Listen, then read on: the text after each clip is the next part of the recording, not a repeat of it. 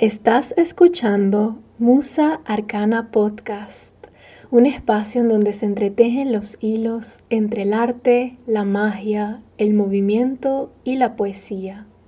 Soy Natalie Mohammad, una astróloga ecléctica, tarotista mitopoética, bruja y fisioterapeuta.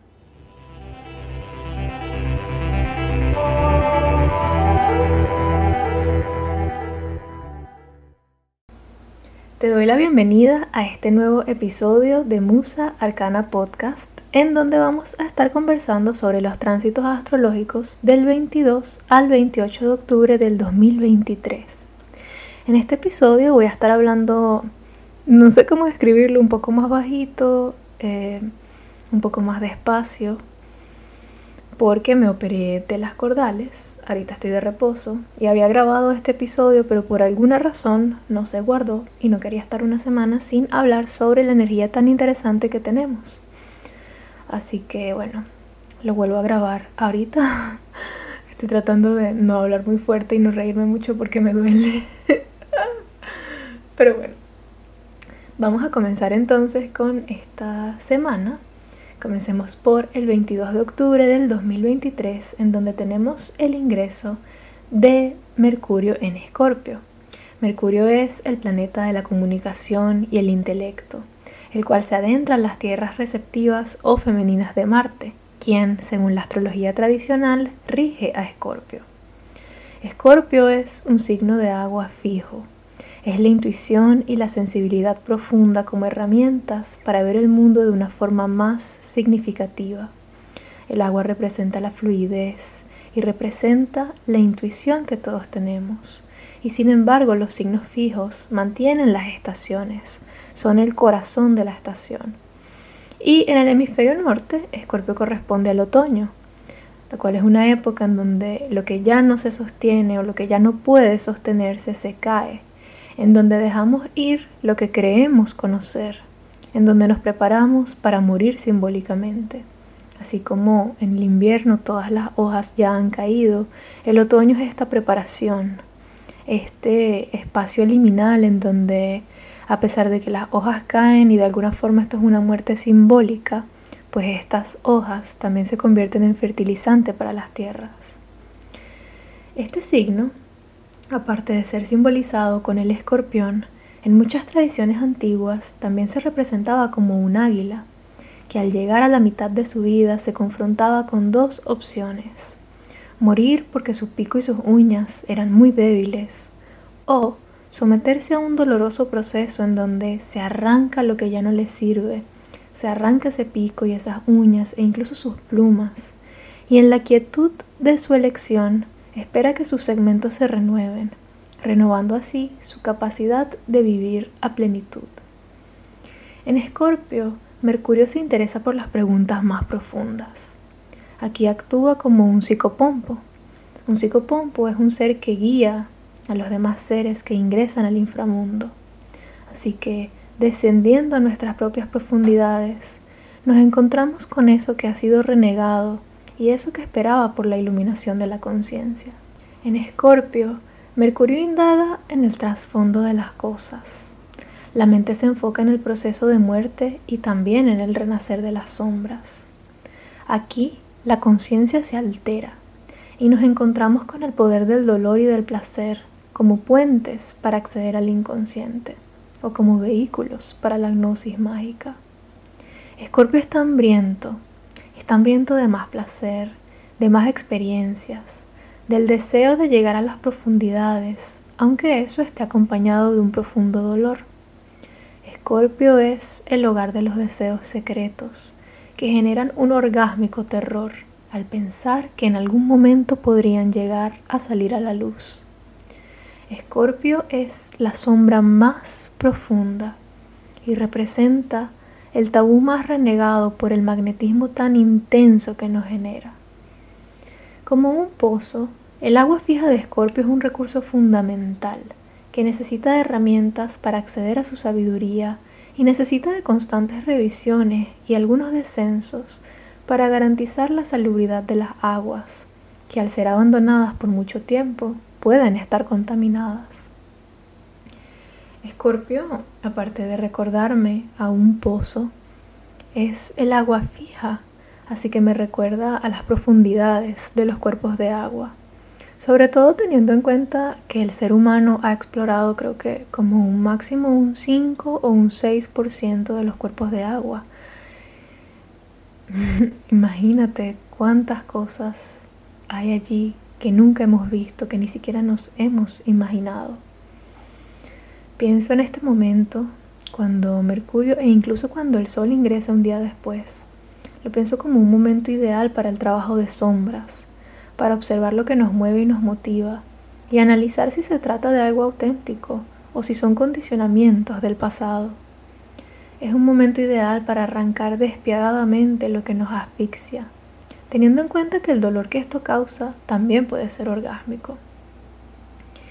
Pienso en esta frase que dijo Nietzsche. Quien con monstruos lucha, cuide de no convertirse a su vez en monstruo. Cuando miras largo tiempo a un abismo, también éste mira dentro de ti. Y justo cuando Mercurio ingresa en el primer grado, en cero grados de Escorpio, hace un trino, o sea, una conversación bastante constructiva con Saturno que se encuentra retrogradando en cero grados de Pisces.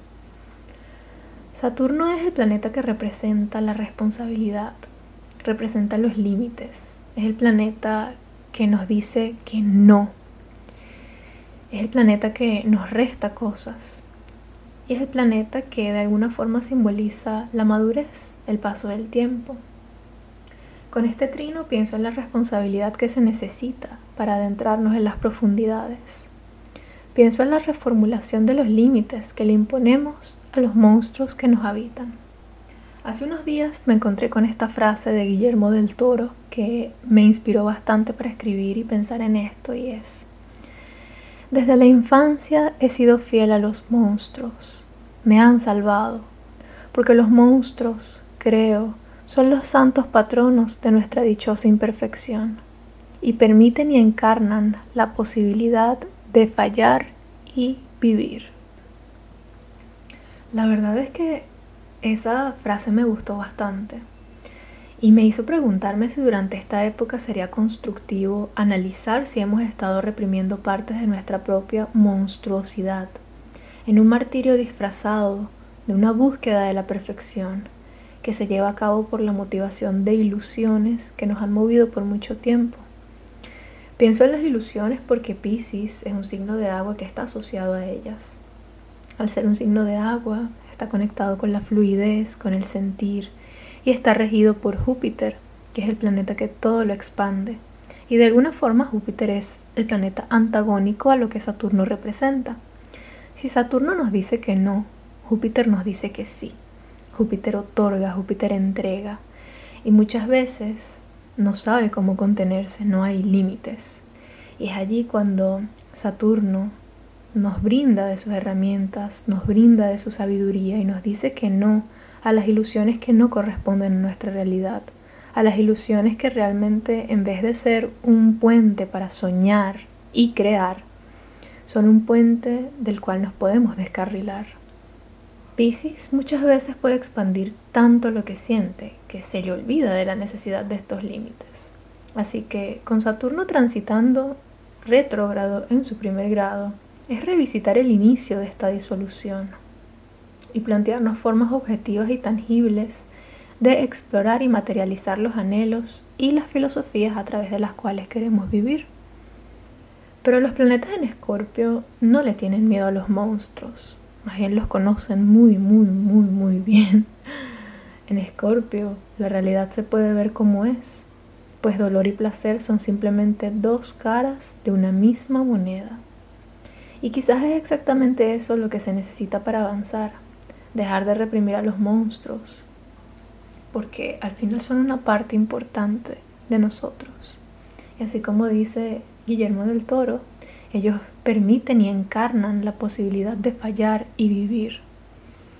Y es aquí cuando los monstruos nos recuerdan que fallar es una parte importante de vivir. Equivocarnos es una parte importante de vivir. Y Escorpio es un signo muy resiliente, está muy asociado a, esta, a este proceso de muerte y renacer, y encontrar el poder dentro de esta muerte y dentro de este renacimiento. Así que también lo veo como tomar esta energía de Escorpio, esta fuerza para afrontar a estos monstruos. Quizás darles una tarea, un oficio, encargarles una obra de arte, preguntarles sobre qué es lo que los mantiene encerrados y quizás incluso enseñarles normas y modales. Pero hay que aceptarlos, porque aceptar nuestros monstruos es aceptar la imperfección y solo lo que se acepta puede ser transformado. Luego el 23 de octubre tenemos el ingreso del Sol en Escorpio. Y el Sol es la conciencia, es la conciencia diurna. Es eso que queremos iluminar en nuestras vidas o eso que de alguna forma se ilumina y nos da la oportunidad de tomar conciencia de ello. Escorpio representa todo lo oculto, representa todo lo tabú, representa todo eso que no queremos reconocer en nosotros o que nos daría terror que alguien más sepa de nosotros. Y la realidad es que iluminar algo no necesariamente significa que hay que exponerlo o que hay que mostrárselo a muchas otras personas, pero lo importante es poder verlo y no otorgarle este estigma y este tabú a lo que vive dentro de nosotros, a esas imperfecciones, a esos monstruos, a esos deseos que son tan profundos y tan intensos que no soportamos la idea de que alguien más sepa que habitan dentro de nosotros. Pero ellos forman parte, ellos son importantes. Y todo eso que se reprime tiene una forma de manifestarse. Y esta forma es proporcional a la violencia con la cual se reprime. Si tú reprimes algo muy violentamente, lo más probable es que se manifieste muy violentamente. No, le debes esta exposición a nadie, a nadie más que a ti. Este reconocimiento, esta, este hacer las paces con esas partes de ti que no quieres que nadie más vea. Todas las personas tienen estas partes. Y mientras más puedas aceptar que ellas existen, más puedes hacer al respecto. Y no necesariamente se trata de cambiarlas. Imagínate algo así como una criatura linda y noble que durante mucho tiempo ha estado encerrada y quizás por ese encierro es que se ha vuelto violenta. No tienes por qué hacer un esfuerzo. A veces no se trata de hacer un esfuerzo inhumano por cambiar las cosas. A veces simplemente se trata de una aceptación, de un reconocimiento, de, un cuidado a esa criatura que tuviste encerrada por mucho tiempo. Imagínate que le empiezas a llevar agua, empiezas a llevar comida y mejoras sus condiciones de vida, pues existe la probabilidad de que ya no actúe con la misma violencia. Existe la posibilidad de que lo siga haciendo, pero eso solo lo puedes descubrir cuando te adentras con ella y le otorgas el tiempo y de energía necesarias. Cuando le otorgas el reconocimiento de que está allí y que no necesariamente necesitas cambiar esas partes de ti. Hay partes de ti que solamente necesitas saber cómo canalizar y en qué momento dejar salir, en dónde, con quién y de qué manera. No necesariamente significa que están mal, pues estas etiquetas de bien y mal precisamente son condenas para esas criaturas que habitan en nuestras profundidades. Y pienso que este es un proceso que hay que tomarse con mucha seriedad o por lo menos este es un momento muy propicio para tomárselas con seriedad. Pues así como Mercurio tiene esta conversación, este trino que es bastante constructivo con Saturno retrógrado en Pisces, pues el Sol evidentemente al pasar por el mismo lugar el 24 de octubre también tiene este trino. Así que se enfatiza esta necesidad de tomarnos en serio las cosas y reflexionar al respecto porque los planetas retrógrados, como en este caso Saturno retrógrado, muchas veces representan el hecho de ver lo que ya estábamos haciendo. Y Saturno habla sobre las estructuras. Así que quizás esto se trata de revisitar esas estructuras, esas cárceles en las cuales tienes encerrados a tus monstruos. Y entender que quizás no necesitan estar en una cárcel Quizás necesitan estar en una casa, en una montaña, alejados de la civilización, y eso está bien, pero no necesariamente tienen por qué estar encerrados. La imperfección está bien, somos seres humanos y es en el reconocimiento de nuestros errores que podemos hacer algo al respecto. Esto también me hace pensar en la línea tan delgada que hay entre responsabilizarnos y sentir culpa por las cosas que hemos hecho. Y hablo de esto porque realmente es un proceso que estoy viviendo y me doy cuenta de que desde la culpa no podemos hacer mucho porque cuando sientes culpa te adentras más en lo que sea que te causó o te generó esa culpa.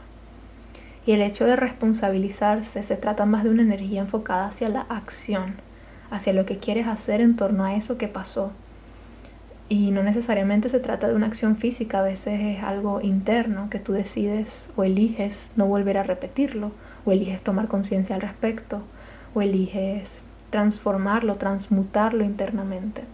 Pero desde la culpa lo que hacemos es caer más en el hueco. y si estamos hablando de Escorpio, que usé el ejemplo de un pozo, pues no es lo mismo responsabilizarte, por ejemplo, de limpiar el pozo porque de alguna u otra forma se contaminó quizás porque no le dedicaste el tiempo, qué sé yo, se contaminó. Ay, me duele reírme. me duele reírme y me, da más ganas de reírme. Eh, sea por lo que sea, el pozo se contaminó. Y no es lo mismo hacerte responsable y buscar cómo solventar esa contaminación y cómo devolverle la salubridad al agua a hundirte y caerte en ese pozo porque piensas que lo mereces, porque de alguna forma dejaste que eso sucediera. Sí, lo hiciste y está bien que lo reconozcas. Pero de nuevo, desde la culpa no podemos hacer un verdadero cambio, porque estamos muy inmersos en la situación.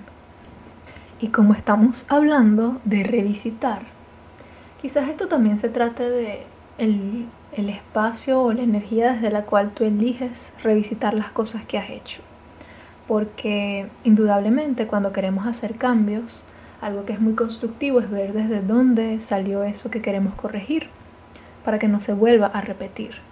Pero no es lo mismo ver las cosas para buscar culpables o para latigarte por eso que tú hiciste, a simplemente buscar el origen de las cosas.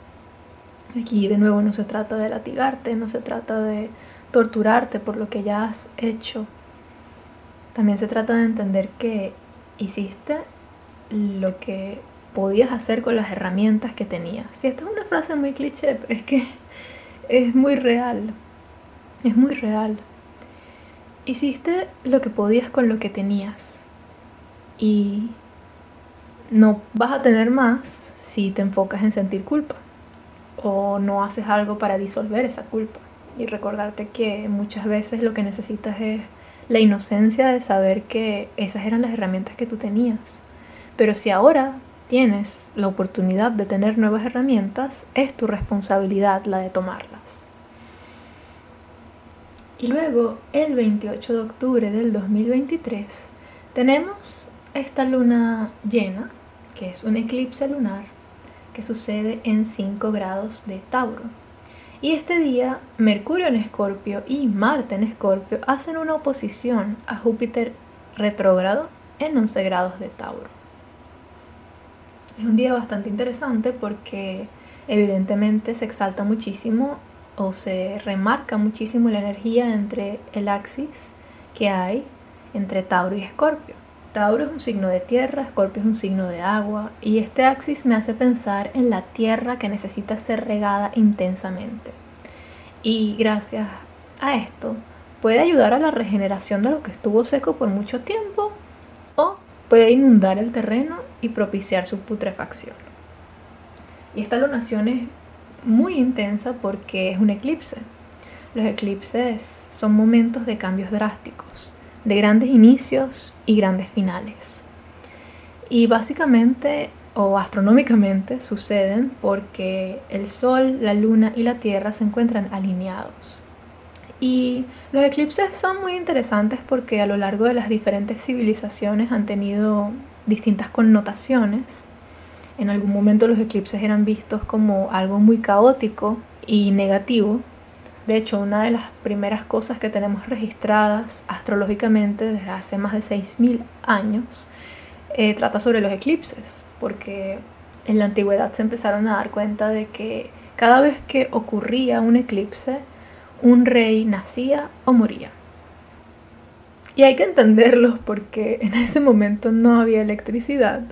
Entonces imagínate que si se trata de un eclipse solar, pues en el día todo empieza a tornarse como gris y el sol se oscurece y ya no es esa bola en ese momento vista como una bola de fuego que está en el cielo. Y en el caso de un eclipse lunar, pues la luna de repente tiene una sombra y muchas veces por cuestiones atmosféricas toma una coloración rojiza. La luna, que normalmente es como plateada, de repente está roja.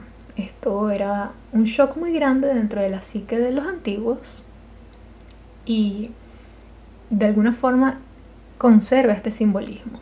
De nuevo, en la antigüedad era visto como algo muy malo, pero también tenemos que tomar en cuenta las condiciones de vida en ese momento y que si tu vida o tu funcionamiento dentro de la sociedad depende o se ve muy entrelazado con estos luminarios, pues el hecho de que de repente cada seis meses ocurra un, un eclipse, bueno, realmente dos eclipses, pues era algo muy, muy impactante. Y estos eclipses, sí, o sea, lo que, lo que mantienen dentro de su connotación es que se trata de una energía muy caótica. Y son ciclos que suceden cada seis meses. Cada seis meses tenemos eclipses. Y muchas veces los eclipses suceden en los signos en los cuales se encuentran los nodos de la luna. Hay algunas excepciones. Por ejemplo, el eclipse pasado que tuvimos fue en Libra. Y el signo opuesto en Libra es Aries. Pero en este caso el eclipse ocurre en el signo que le sigue a Aries, que es Tauro. Y bueno, realmente los nodos viajan en, digamos que en el sentido contrario a cómo avanzan los signos del zodiaco. Entonces, este es el último eclipse que vamos a tener en Tauro y por ende es bastante relevante. Aquí nos encontramos ante un enfrentamiento entre la necesidad de ir a las profundidades o la necesidad de reposar en un jardín lleno de hedonismo y placeres carnales. Es una danza que debe hacerse con precisión, porque solo quien conoce el sabor de la amargura puede realmente disfrutar de una forma consciente de un néctar inundado de dulzor. Esto lo digo a un nivel personal, pero también no puedo evitar pensar en los eventos mundanos que están sucediendo en este momento en el mundo. Los eclipses también están muy asociados a las guerras. Y es muy curioso porque Scorpio se trata de ver las sombras, de ver eso tabú, de ver las cosas horribles. Y la realidad de la guerra no se escapa de eso. Cualquiera que haya visto videos de lo que está pasando actualmente, que obviamente a mí me impacta mucho porque soy árabe y no necesitas ser árabe realmente para estar muy impactado con esto, pero digamos que es algo que he seguido muy de cerca durante toda mi vida. Y la realidad de la guerra es horrible. La realidad de un pueblo oprimido es horrible, es monstruosa. Y allí es cuando no solamente hablamos de los monstruos que pueden estar reprimidos dentro de tu propia psique o dentro de tu inconsciente, sino también de ver lo fea que puede ser la realidad lo monstruosa que puede ser la realidad y las cosas tan horribles de las cuales el ser humano es capaz por poder y por querer adquirir algo en particular. Luego está el otro lado de este axis que es Tauro, que habla muchísimo sobre los placeres y sobre la estimulación de los sentidos, sobre todo eso que puedes saborear, que puedes ver, que puedes escuchar, que puedes tocar. Es el disfrute de la tierra, es la emperatriz que reposa suavemente en su jardín y disfruta de estos placeres del mundo. Y yo no quiero ponerme aquí a hablar de, de esta dinámica de, ay, tienes que disfrutar las cosas y no puedes pasarla mal porque hay gente que la está pasando más mal que tú. Nunca me ha gustado esa forma de ver el mundo porque al final lo que tú vives es completamente válido sin importar cuántas desgracias puede estar pasando, cuántas desgracias pueden estar ocurriendo en el mundo. Eh, no se trata de compararnos No se trata de comparar nuestro dolor y decir quién tiene más derecho a sentir dolor. O tampoco se trata de estar en esta falsa positividad en donde eh, queremos fingir estar bien porque sabemos que alguien la está pasando mal o más mal. Hasta alguien la está pasando peor.